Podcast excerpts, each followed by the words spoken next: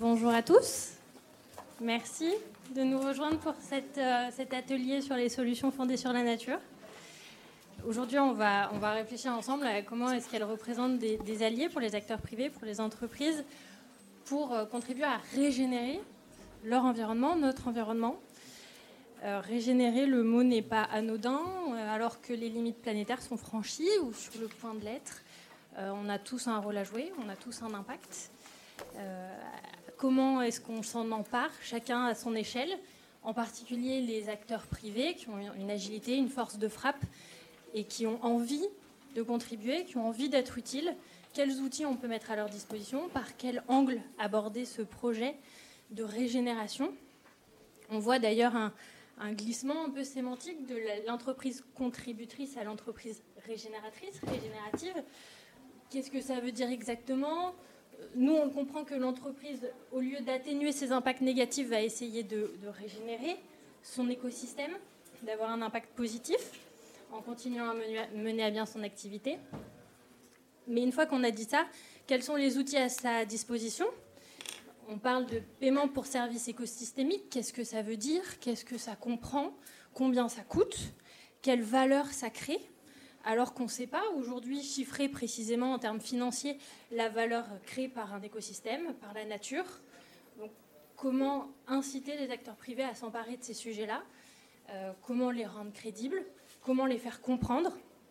C'est pour ça qu'aujourd'hui, on a Kevin Brice, qui est euh, chargé des certifications forestières et des services écosystémiques au sein de la Société forestière de la Caisse des dépôts. Cécile de Coincy, qui est directrice du département Solutions fondées sur la forêt à la même Société forestière.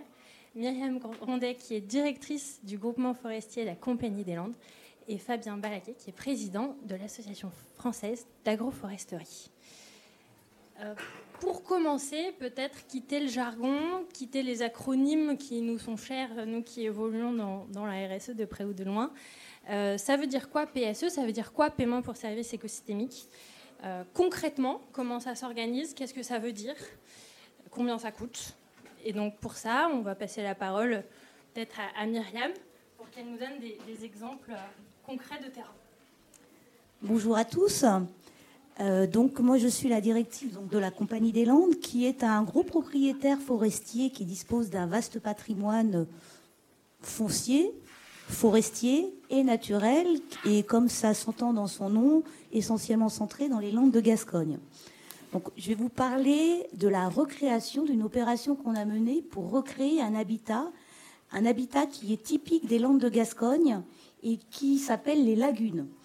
Euh, ces lagunes, elles sont euh, caractérisées, en, ce plusieurs petites tailles, on en trouve vraiment dans le plateau du triangle landais, et elles sont caractérisées par euh, le battement de la nappe et donc tout un cortège floristique et faunistique qui est typique de ce milieu très pauvre en éléments minéraux et organiques, donc on appelle oligotrophe, et donc tout un cortège floristique et faunistique qui vit dans ces zones où c'est à la fois très humide et très en eau, ou parfois sec. Voilà. Donc, pour information, c'est une, les lagunes accueillent un certain nombre d'espèces euh, de petites plantes qui euh, ne survivent à l'échelle mondiale que dans les lagunes de Landes de Gascogne. Donc voilà, elles ont aussi un rôle à jouer là-dessus. Et ces lagunes qui étaient massives dans le territoire ont beaucoup disparu au cours des euh, euh, des 40 dernières années. Et je vais vous parler du cas de la lagune, le slide après, de la lagune de Saint-Julion, qui est sur la commune de Los, qui présente, comment dire, qui est assez caractéristique de ce qui a pu se passer dans les lagunes, puisque c'est la Compagnie des Landes qui, dans les années 80, l'a asséché et l'a drainé et donc a fait disparaître le milieu et qui aujourd'hui, prenant conscience de l'intérêt de ce milieu, essaye de mettre, a mis en place un programme pour recréer cet habitat. Donc, vous, pouvez voir euh, une photo aérienne tout en haut qui montre la petite tache blanche au milieu. On voit bien la lagune et le milieu ouvert en haut. Et on voit bien ce qui se passe à la fin, au début des années 2000, où il n'y a plus rien parce que sur le schéma suivant, on voit bien le tracé euh, des fossés qui ont asséché le milieu. Et donc on se retrouve avec un milieu complètement fermé qui n'a absolument pas qui ne représente plus un milieu normal de lagune et qui a été diagnostiqué par des tiers comme étant une lagune en mauvais état de fonctionnement. Dans ce cadre-là, on s'est associé avec des partenaires qui étaient compétents localement et qui ont euh, euh, mis avec lesquels on a mis en place ce fameux diagnostic initial et qui nous ont préconisé un certain nombre de travaux pour tenter la recréation d'habitat. Slide après, merci. Et donc, à partir de 2016, on a enclenché trois grands types de travaux, mais des travaux lourds, hein, parce que la lagune, elle fait 5 hectares, ça fait quand même une très jolie surface. C'est assez rare d'avoir euh, des habitats euh, de cette taille-là, euh, enfin des lagunes de cette taille-là, même dans les Landes. Donc, on a fait de très grosses opérations à la fois d'abattage des arbres et d'exportation des cimes et des rémanents pour ne pas laisser de la matière organique sur place, pour justement donner une chance au milieu de revenir oligotrophe. Ok Donc là, vous voyez un peu les opérations que ça a menées. C'était tout fermé. Et ensuite, on a rebouché les fossés. Et on a déconnecté le réseau hydrographique de la, lagune, de la lagune au réseau hydrographique du reste des Landes. Voilà. Donc, voilà ce à quoi on aboutit au terme des trois mois de travaux qui ont eu lieu à une période particulière qui était la fin de l'été 2016. Aujourd'hui, après, toujours avec nos partenaires, on a mis en place une série de collectes de données pendant les, cinq, années suivantes. Donc, des données en matière d'évolution des niveaux d'eau, des données en matière de, suivi faunistique, floristique. Alors phonistique, évidemment, euh, que ce soit les libellules, les papillons, euh, les batraciens, euh, les reptiles. de nombreux spécialistes sont passés de façon régulière pour collecter les données et toutes ces données au terme des cinq ans nous permettent de faire une évaluation des travaux, et ça c'est le slide d'après, nous permettant de dire qu'au terme des cinq ans, on a réussi à recréer un habitat qui finalement, d'après euh, la, collecte des données des indicateurs, euh, nous montre que la lagune a aujourd'hui un bon état de fonctionnement. On a réussi, avec une série de travaux qui n'ont pas été donnés, avec le temps et avec la mise en place des indicateurs, à recréer cet habitat. Donc, on est plutôt euh, satisfait. Et en, termes de, euh, de d'opération, on peut carrément dire qu'au terme de ces cinq années, on a abouti à quelque chose qui nous semble satisfaisant, même si, il faut bien le dire, il faut quand même rester relativement modeste sur la recréation de cet habitat. C'est pour ça qu'on continue le partenariat et la collecte des données avec les tiers compétents là-dessus, pour pouvoir se dire, est-ce que ça va continuer à marcher? Restons humbles, ce sont des systèmes naturels, vivants, et on n'est pas forcément sûr de réussir à tout. Euh, ouais, j'ai pas parlé des coûts. Euh, euh, exact. Donc c'était des travaux conséquents sur lesquels ça nous a coûté 26 400 euros de frais extérieurs, euh, qui euh, et en parallèle le, partenaire tiers qui était euh, le département a accompagné par la collecte des données avec une évaluation de 50 jours hommes, ce qui équivaut pour une seule lagune, je vous rappelle qu'il en existe des centaines, voire des milliers dans les Landes, qui équivaut à peu près à une opération qui coûte à peu près, on va dire ça dépend du homme que vous mettez, hein, qui a coûté pas loin de 70 000 euros sur 5 ans. Voilà. Avec un résultat qui est, au terme des 5 ans, positif, mais si on peut, on peut mettre le slide après, on mène un certain nombre d'actions qui permettent de, enfin, qui visent à recréer des services écosystémiques et de, des habitats euh, dans les Landes, toutes ne marchent pas aussi bien. Voilà. Donc l'idée, c'était de vous parler de quelque chose qui marchait, quand même. pour que ce soit sympa. Pour continuer sur une autre thématique, euh, peut-être Fabien, sur euh, une thématique agroforestière. Merci. Alors moi, je vais me permettre de me lever. On m'a dit que j'étais bon debout en plus. Donc, euh, et ça me permettra de vous voir et que vous m'entendiez correctement. Donc bonjour à tous. donc moi, je suis directeur de l'association française d'agroforesterie et non pas président, parce que le président, il n'est pas payé, moi oui. Donc, euh, concrètement, de quoi parle-t-on hein, quand on parle d'agroforesterie? Je vais la faire courte pour aujourd'hui. Euh, c'est euh, finalement, ce qui est résumé sur, ces deux schémas, remettre de l'arbre en interaction avec l'agriculture et éventuellement l'inverse aussi, hein, de l'agriculture, là où il reste encore des arbres. Bref, décloisonner tout ça et surtout ben, améliorer les bilans, donc le bilan carbone, le bilan hydrique, le bilan azote, tous les bilans de l'agriculture et à la fin aussi, surtout, le bilan économique, puisque le sujet, c'est bien ça à la fin.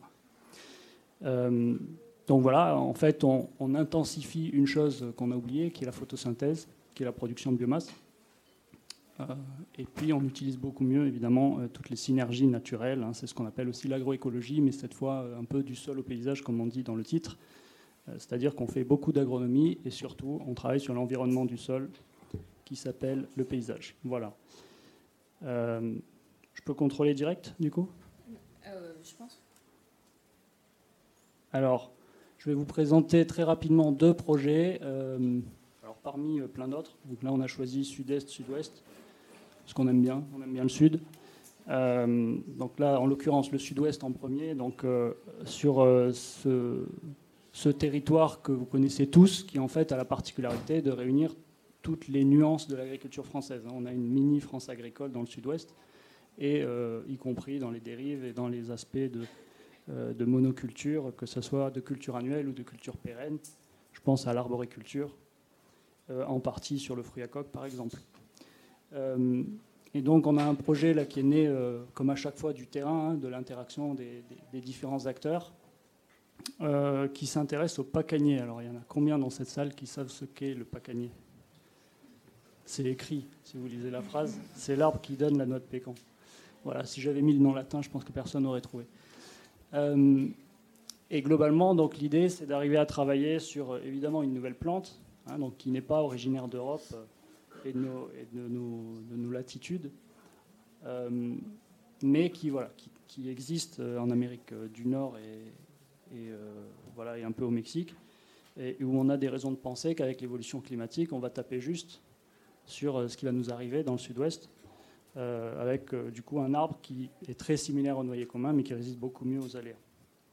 Et puis le sujet, évidemment, c'est aussi d'explorer une nouvelle façon de faire euh, de l'agriculture, donc avec l'agroforesterie, en interaction avec des cultures, avec aussi de l'élevage parfois, donc soit des poulets par exemple, sous les, fruits à coque, c'est pas mal.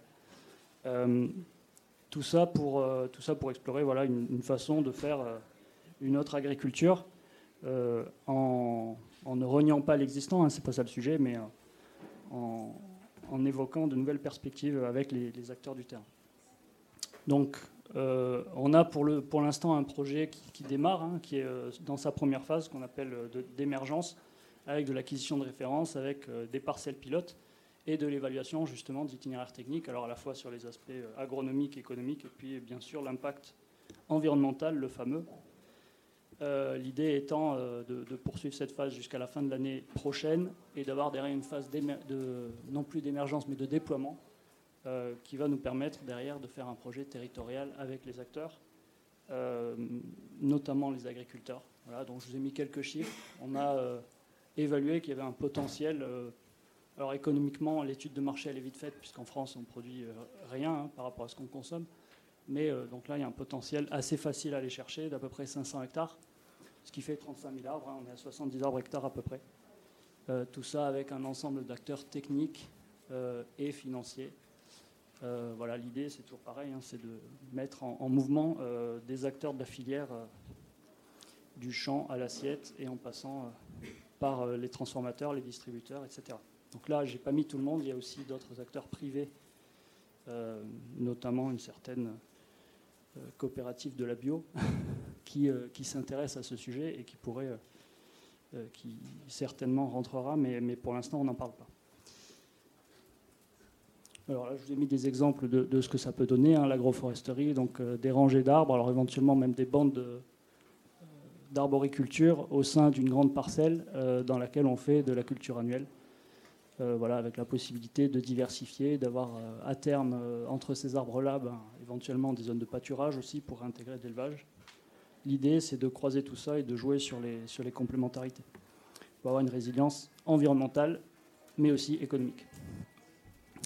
Deuxième exemple, et j'irai euh, le plus vite possible, je ne sais pas combien de temps il me reste, donc là, on part dans le sud-est. C'est un exemple sur du port noir de Provence.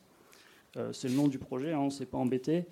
Et là, même chose, voilà, on est dans un territoire où il y avait historiquement énormément de ports en fait en Provence. Hein. On a, à la grande époque, il y avait 600 000 porcs par an qui étaient produits. Aujourd'hui, il n'y en a presque plus un seul. mais on a, voilà, on a toujours des gens euh, qui ont, envie de s'y remettre, avec des acteurs, pour le coup, euh, aval, hein, des charcutiers, etc., qui sont toujours dans le coin là-bas. Euh, et le sujet, c'est bien de remettre ça en, ordre, en ordre de fonctionner, avec un truc qui s'appelle la forêt méditerranéenne, dont on sait qu'elle elle a besoin d'être gérée, éventuellement même un peu revalorisée. Donc, l'idée d'avoir du port noir agroforestier sous, sous des forêts. Tout ça pour, voilà, encore une fois, améliorer l'économie, la résilience Hein, on sait que le porc, c'est un, animal qui vient de la forêt, hein, je ne vous, refais pas l'histoire. Donc tout ça est assez logique. Et derrière, évidemment, le contrôle aussi des, incendies. Voilà, donc euh, sujet là aussi euh, très, très prometteur, avec euh, toujours un peu la même approche, hein, des fermes pilotes, des références techniques, et puis après un déploiement. L'idée là, c'est carrément de construire, de mutualiser l'aval, donc l'abattage et la transformation avec euh, vraiment un collectif d'éleveurs qui travaillent ensemble, qui produisent euh, à la fois euh, les, porcelets et puis qui engraissent derrière une quantité suffisante pour atteindre la masse critique qu'on a évaluée à 3000 porcs par an, c'est-à-dire 6000 jambons si je compte bien. Voilà, les acteurs, les acteurs toujours pareil. Bon, il y a les acteurs de la filière, évidemment. Lost Tradifrance, Alpe Control, c'est un organisme certificateur. Euh, du coin là-bas aussi. Donc euh, tout se joue en local et c'est ce à quoi on croit beaucoup, hein, c'est le développement local et territorial. Euh, donc voilà, donc il y a énormément évidemment de, revalorisation d'arbres existants et puis de la replantation, notamment en bordure, de haies fourragères par exemple, ou fruitières, mais à, vocation d'alimentation pour les animaux. voilà, avec évidemment des parcours de, printemps, des parcours d'automne. On essaye de, voilà, d'amener le plus de diversité alimentaire aussi. Euh, et dans les meilleurs systèmes, on, espère avoir entre 20 et 25% de l'alimentation qui vient de l'écosystème, justement, avec euh, des formes d'arbres travaillées pour ça. Voilà.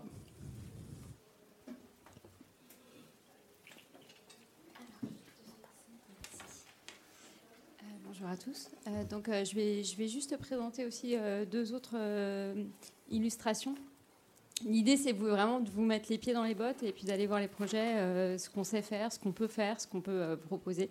Et, et, là, en fait, c'est un, un, projet euh, qui va faire résonance par rapport à ce qui se passe, ce qui s'est passé encore hier et ce qui se passe et qui continue de se passer euh, surtout cet été euh, sur les incendies dans les Landes. donc là, on a vraiment un couplage. On, peut dans ces cas-là créer, designer un, projet qui permette de coupler euh, le premier PSE euh, qui existe euh, vraiment au niveau de la réglementation, qui s'appelle le label bas carbone, que vous connaissez très certainement, avec justement une renaturation, une restauration qui passe par davantage de favoriser la, biodiversité pour permettre une résilience du milieu meilleure. évidemment, c'est des grands paris. Évidemment, euh, eu égard à la, tragédie de cet été et, à la puissance du feu, euh, on est bien d'accord que ça ne va pas résoudre. Euh, on n'est pas en train de vendre un projet qui permettra de, lutter totalement contre les incendies, mais néanmoins, voilà, on croit qu'il y a peut-être d'autres voies explorées qui permettent justement de favoriser un peu dans la même veine de ce que, euh, Fabien euh, euh, présentait sur l'agroforesterie, une trame bocagère en, milieu landais qui permet d'avoir en intraparcellaire et à côté des chemins, mais pas à côté des routes, des, des, lisières feuillues un peu denses qui permettent d'avoir des corridors écologiques euh, qui permet d'avoir cette biodiversité vraiment bien plus installée qu'elle n'est présente naturellement dans un, dans un paysage euh, quand même assez, euh, assez monospécifique du, du pin landais. Et, et, donc on va, on va étudier ce, ce, genre de projet sur des, des, proportions à peu près de, de 20 à 25%, c'est vraiment beaucoup, enfin c'est vraiment énorme. En fait, euh, ça c'est les proportions de corridors dont, on vous parle. Euh, sur, euh, donc, sur un hectare, en fait, vous avez, vous avez une, bonne proportion de, de, lisières qui vont permettre de, se brancher au, territoire. L'effet d'échelle sur ces projets-là, il est primordial. Donc, ça va voilà, c'est des, projets qui peuvent mettre du temps aussi à émerger parce qu'on va essayer de regrouper beaucoup, beaucoup d'acteurs différents, des, propriétaires privés euh, différents. Euh, et, je pense qu'il y a vraiment un coup à jouer sur justement cet effet d'échelle. Euh, parce que c'est les trames vertes et bleues dont on vous parlait précédemment. Il y, a vraiment un intérêt énorme, une puissance forte à, les faire sur euh, des territoires euh, de grande taille. Donc ça, euh, j'ai mis juste les. Donc voilà, l'idée, l'idée c'est juste d'inscrire le, projet quand même sur, bah, d'abord sur le sur le temps du label bas carbone qui est de 30 ans, et sur en termes de, biodiversité, on pourrait essayer de faire euh, un, relevé et un suivi de projet euh, essentiellement sur euh, l'attrait du projet en termes de biodiversité tous les 7 ans. donc on pense que voilà, on pense qu'un bon engagement sur un tel projet, c'est deux fois 7 ans à peu près. Euh, en termes de budget, on est à peu près à 20 euros par tonne. Alors, ça ça vous donne pas grand-chose, mais, euh, c'est pour ça que j'ai mis euh, que généralement sur ces projets avec 25%, c'est énorme. Hein, encore une fois, de, de lisière feuillue, on est sur 150 tonnes à l'hectare. et puis un petit peu d'avantage en fait pour l'étude. à mener parce que l'étude va être primordiale pour raccorder et faire vraiment des corridors qui soient pertinents. Donc on parle de, pareil, hein, je vous ai mis les chiffres parce que c'est vraiment important euh, quand, on parle de PSE déjà que c'est pas très concret. Euh, là, on essaie d'être vraiment concret et de, vous dire à peu près combien ça coûte. Et, il ne faut pas oublier euh, le manque à gagner parce que pour le propriétaire privé dans les Landes, le pain est quand même relativement bien euh, rémunérateur. Et, euh, et c'est vrai qu'il faut.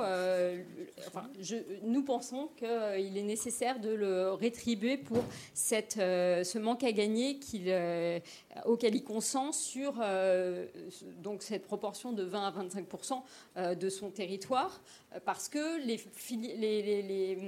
lisières feuillues n'ont pas vocation à produire réellement du bois. Dans les Landes, on est sur un sol pauvre. le pain maritime fonctionne. Euh, mais le, mais le, le feuillu, ben, ça, ça, pousse, mais ça donne pas du bois d'œuvre. Hein. Donc, euh, donc en fait, c'est aussi pour ça qu'il n'y en a pas beaucoup. Euh, donc c'est pour ça qu'on estime que c'est bien de le, rémunérer. Je voulais vous présenter un autre projet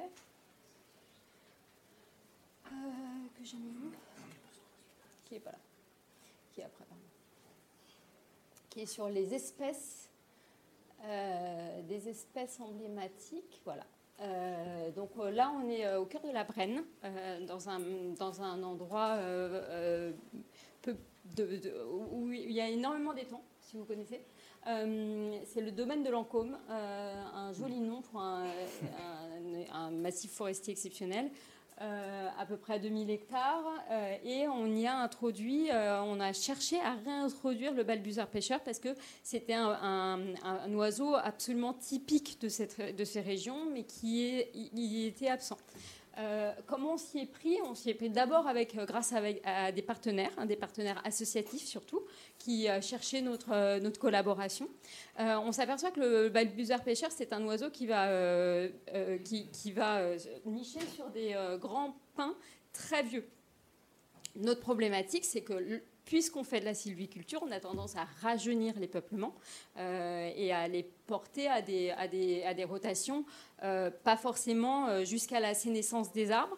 Or, les, les balbuzards, ils ont besoin de pins qui, forment en fait à leur cime une table pour installer leur nid.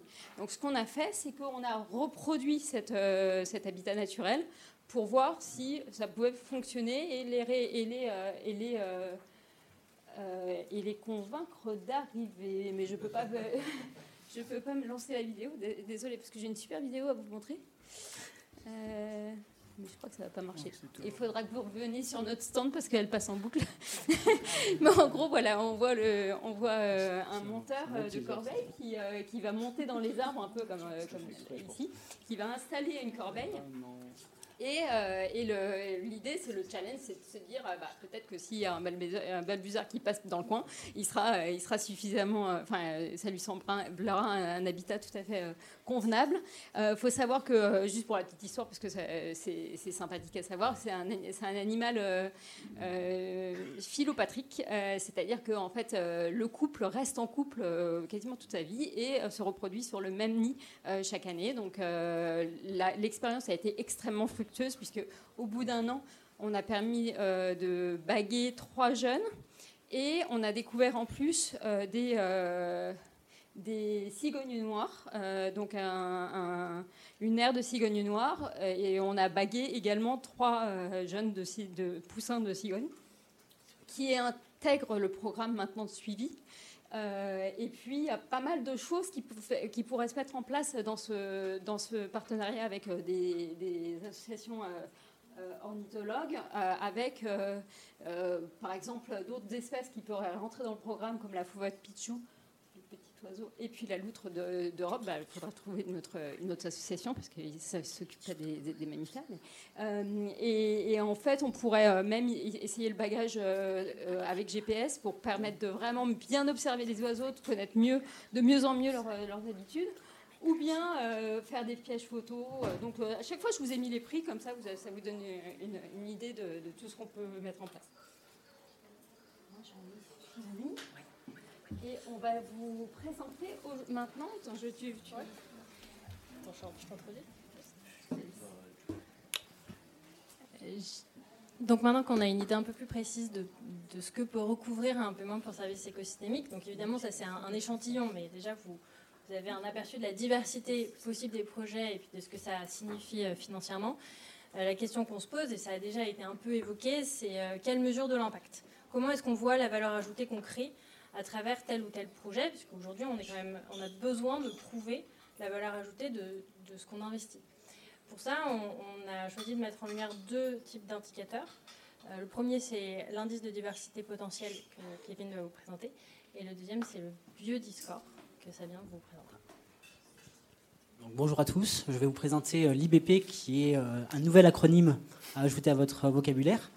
Euh, pour moi, finalement, c'est un, acronyme même quotidien, j'ai envie de dire. Donc l'IBP, c'est l'indice de biodiversité potentielle, l'outil que nous mettons en œuvre au quotidien pour mesurer l'impact de nos projets et pour également voir dans, le temps la continuité de ce projet et l'amélioration des projets que nous mettons en œuvre. C'est un outil qui a été développé par des forestiers pour des forestiers, alors notamment par le CNPF IDF euh, depuis 2008, euh, par messieurs Laurent Larieux et Philippe Gonin. Euh, c'est un outil qui a été révisé à plusieurs reprises. Nous sommes désormais à la dernière version, la version 3, qui a été mise en place en 2021. Et c'est une version qui s'ouvre à l'international, puisque ces indicateurs finalement utilisés dans, la méthode de, de l'IBP sont des indicateurs homogénéisés à l'international euh, et qui correspondent aussi bien en France qu'en Espagne, en Suisse, en Italie, au Maroc, en Algérie ou au Liban. Euh, L'IBP, qu'est-ce que c'est? C'est 10 facteurs euh, de collecte de données, dont, dont 7 indicateurs liés au peuplement et 3 indicateurs liés au, contexte. Les 7 indicateurs peuplement, on a des indicateurs simples de collecte qui sont des indicateurs, par exemple, comme l'autochtonie des essences, euh, la diversité des strates arborées, euh, la, présence de bois mort au sol, sur pied, la présence de très gros bois euh, également. Et c'est un outil qui nous permet, pour chaque indicateur, d'obtenir une note sur 5. donc on a une note de 35 maximum sur les indicateurs peuplement. Et les indicateurs de contexte sont, eux, des indicateurs liés à la présence de milieux aquatiques, milieux rocheux ou à l'ancienneté de l'état boisé. Donc tout ça nous donne une note de, 50 qui nous permet d'avoir l'état zéro d'un peuplement. Euh, c'est l'état des zéros d'un peuplement qui est défini par la, capacité d'accueil du peuplement. Puisqu'ici, nous n'allons pas voir, puisque nous sommes juste forestiers et pas naturalistes, des, euh, habitats, de la présence d'espèces euh, faunistiques particulières, mais on va voir les, les, habitats qui accueillent ces espèces. il y a une, corrélation forte qui a été, qui a été approuvée par, par, par, la science et qui disait donc logiquement, s'il y a capacité d'accueil, il y a aussi présence d'espèces rares ou intéressantes. donc c'est vraiment un indicateur indirect, facile à mettre en place pour nous dans notre gestion du quotidien. Ça se présente comment? Ça se présente de manière très simple.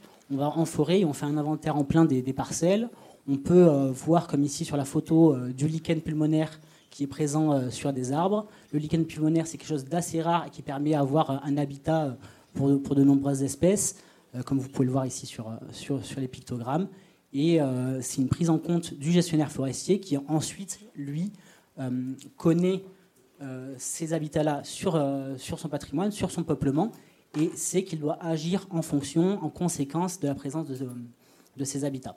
Donc le lichen pulmonaire, c'est quelque chose qui est, plutôt euh, un indicateur euh, d'une naturalité, d'une ancienneté particulière d'un peuplement. Donc on le retrouve plutôt dans des peuplements euh, âgés, non gérés, mais il est aussi présent en, forêt de production, dans une forêt gérée, et donc il est assez important de, le préserver.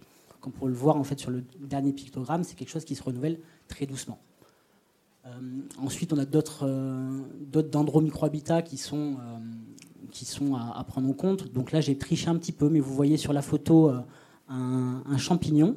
C'est un polypore annuel. Donc j'ai triché un petit peu parce que normalement, on le, on le répertorie uniquement sur les arbres vivants. Ici, c'est un arbre mort. Les, arbres morts, c'est un petit peu comme au Scrabble, c'est mot contre triple. C'est la meilleure capacité d'accueil finalement pour, pour la biodiversité. Et sur les arbres vivants, quand, on les, euh, quand on les dénombre, c'est quelque chose qui peut être très fréquent dans des forêts non gérées, mais assez rare finalement dans des forêts gérées, puisque habituellement le forestier va euh, enlever les arbres qui ont moins, une moins bonne qualité et donc qui, sont, euh, qui ont une détérioration du bois. donc là, le forestier commence à être un petit peu plus habitué et va prendre en compte cette diversité dans, ses peuplements et va peut-être préférer conserver un arbre pour la biodiversité plutôt que la production de bois. Et le dernier habitat, c'est finalement euh, ici des cavités euh, de sol qui sont des, euh, des cavités tout comme les autres habitats qui se retrouvent assez rarement dans des forêts gérées, mais qui permettent d'accueillir le plus d'espèces possibles et qui sont les plus intéressantes pour la biodiversité. Sur la slide suivante, finalement, j'ai quelques chiffres sur les IBP. Euh, chez nous à la Société forestière. Donc euh, là, c'est un chiffre rond, mais ce n'est pas un, faux chiffre. 17 hein. 500 hectares inventoriés pour 1611 relevés. C'est un petit arrondi, on était à 17 501. Euh, on a comptabilisé plus de 26 000 gros bois et très gros bois dans, nos peuplements, plus de 42 000 bois morts au sol ou sur pied de grosse dimension, et finalement près de 60 000 dendros micro-habitats. Donc c'est un travail très important pour euh, nos forestiers. Et c'est un travail qui nous permet d'avoir une aide à la décision pour le gestionnaire, d'avoir une référence initiale et de suivre l'évolution du, euh, du massif, puisque c'est quelque chose qu'on va répéter dans le temps, et euh, qui nous permet également de faciliter la mise en place d'îlots de sénescence, qui sont des, zones de conservation ultime de, de, biodiversité. Donc à ce jour, on a plus de 1300, on a presque 1300 hectares. Et si jamais on va aller plus loin sur des cas particuliers, on va procéder à des inventaires naturalistes, donc que ce soit, euh, pour, euh, pour des suites de populations de, grands tétras, de chiroptères, euh, de donates ou toute la vie faune, et notamment en partenariat avec des, associations locales. Voilà.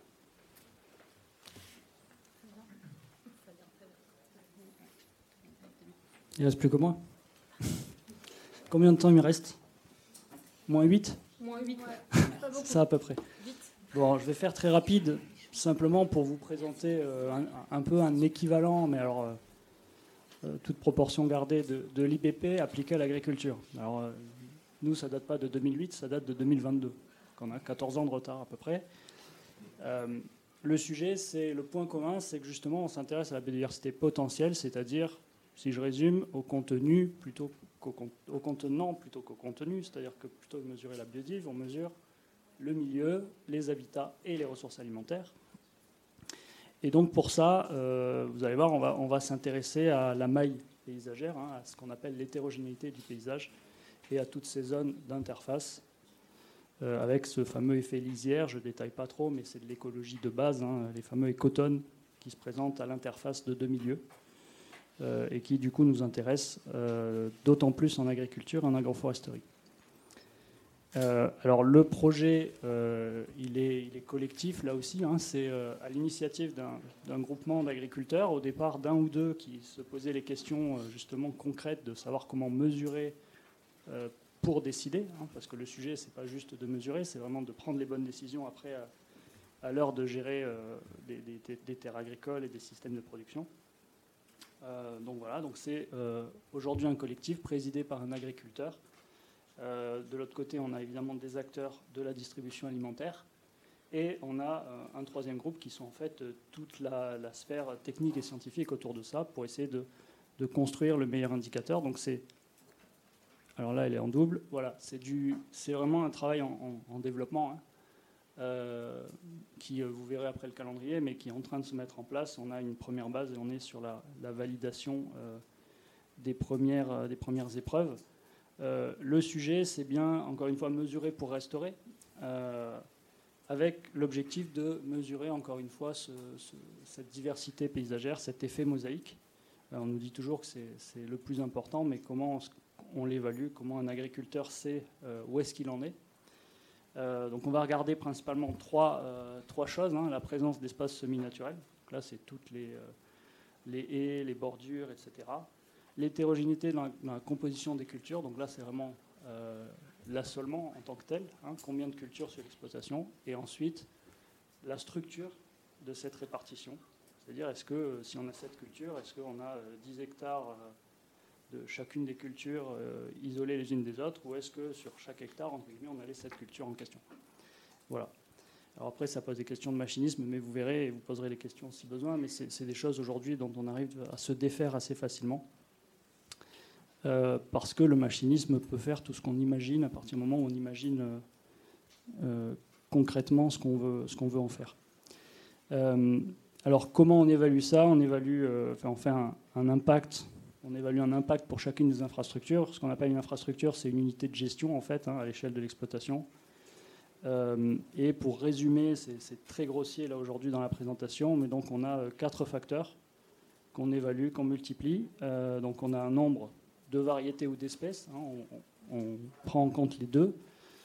Euh, on a un nombre de lieux euh, d'existence de, ces infrastructures, donc c'est le nombre de fois où on le retrouve sur l'exploitation. Euh, la durée de l'infrastructure, donc ça renvoie à la couverture végétale des sols, hein, notamment donc, en nombre de mois par an. C'est pour ça qu'après on divise par 12. et puis en plus, et puis ensuite, pardon, la surface évidemment occupée par chacune de ces infrastructures.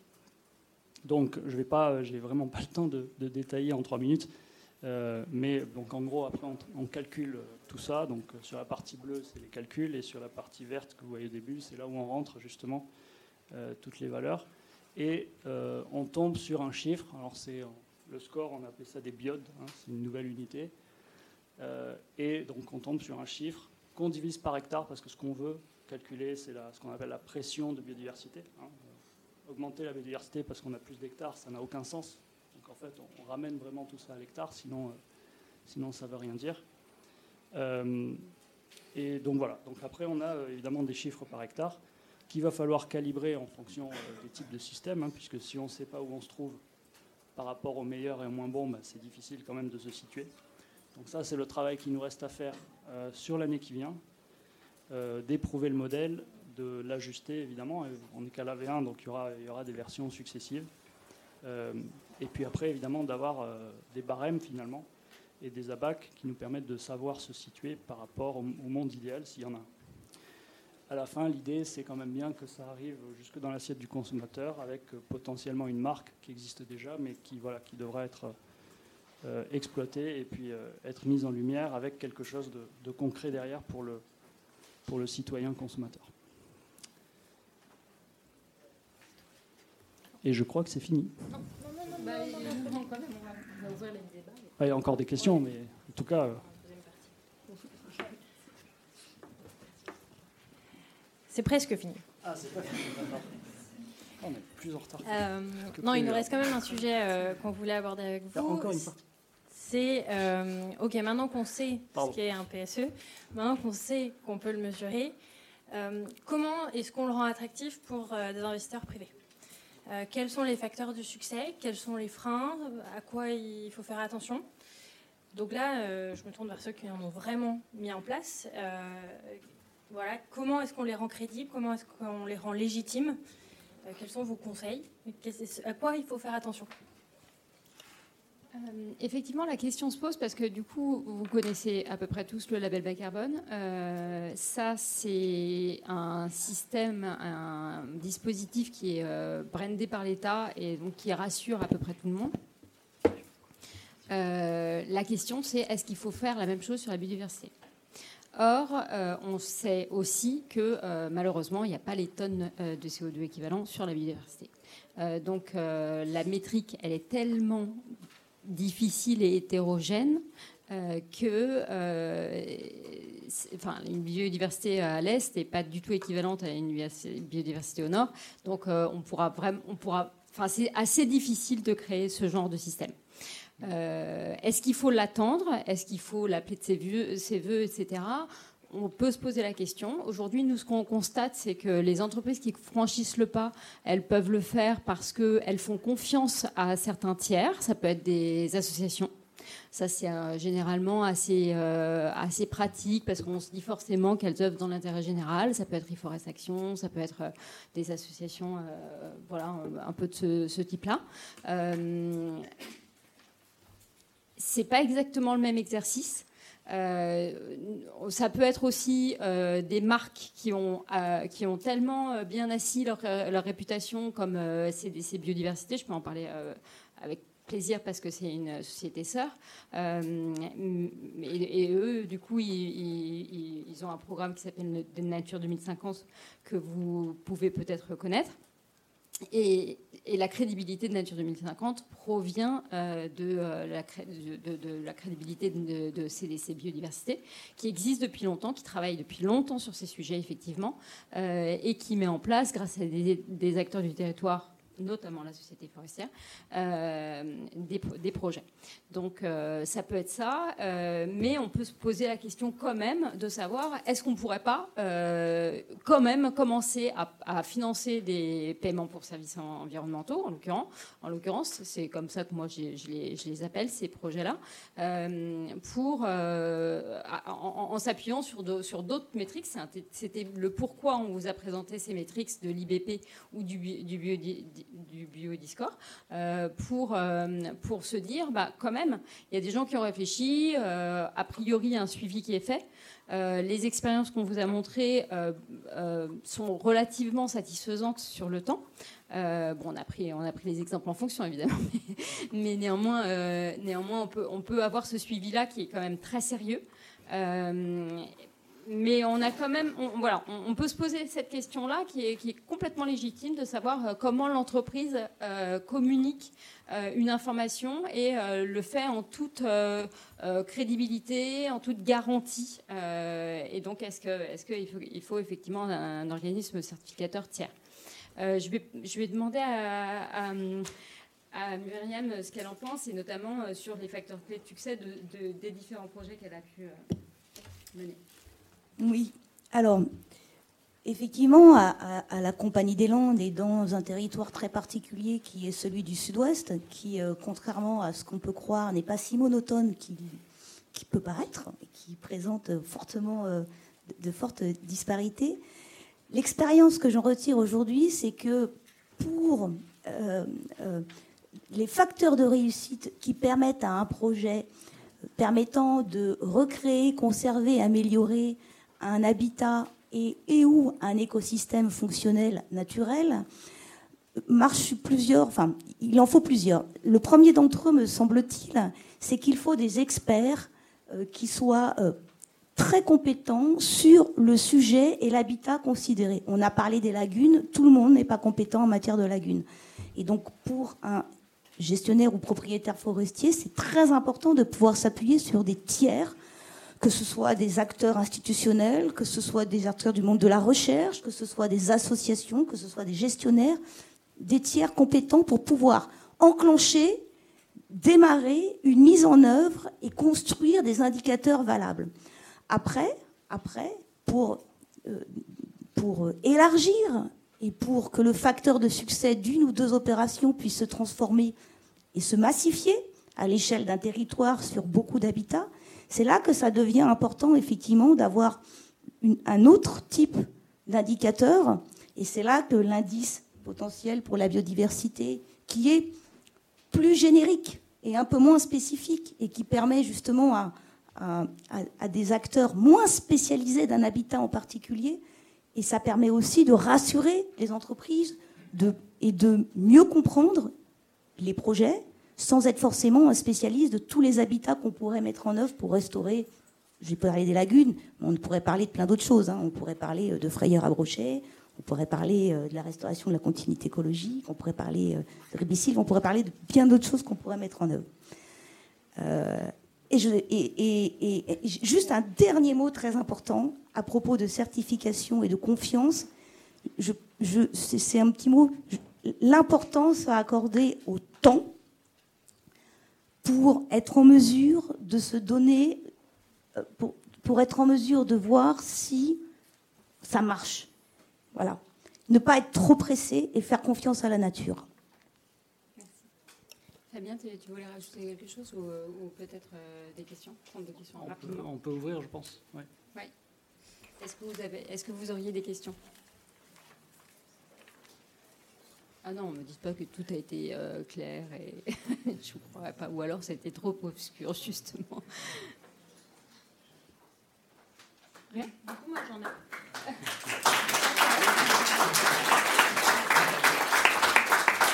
Rendez-vous tous sur le stand euh, PL 40, 37, merci, euh, pour, euh, pour boire un petit verre de champagne et puis, et puis continuer de discuter des projets qui vous auront plu, éventuellement.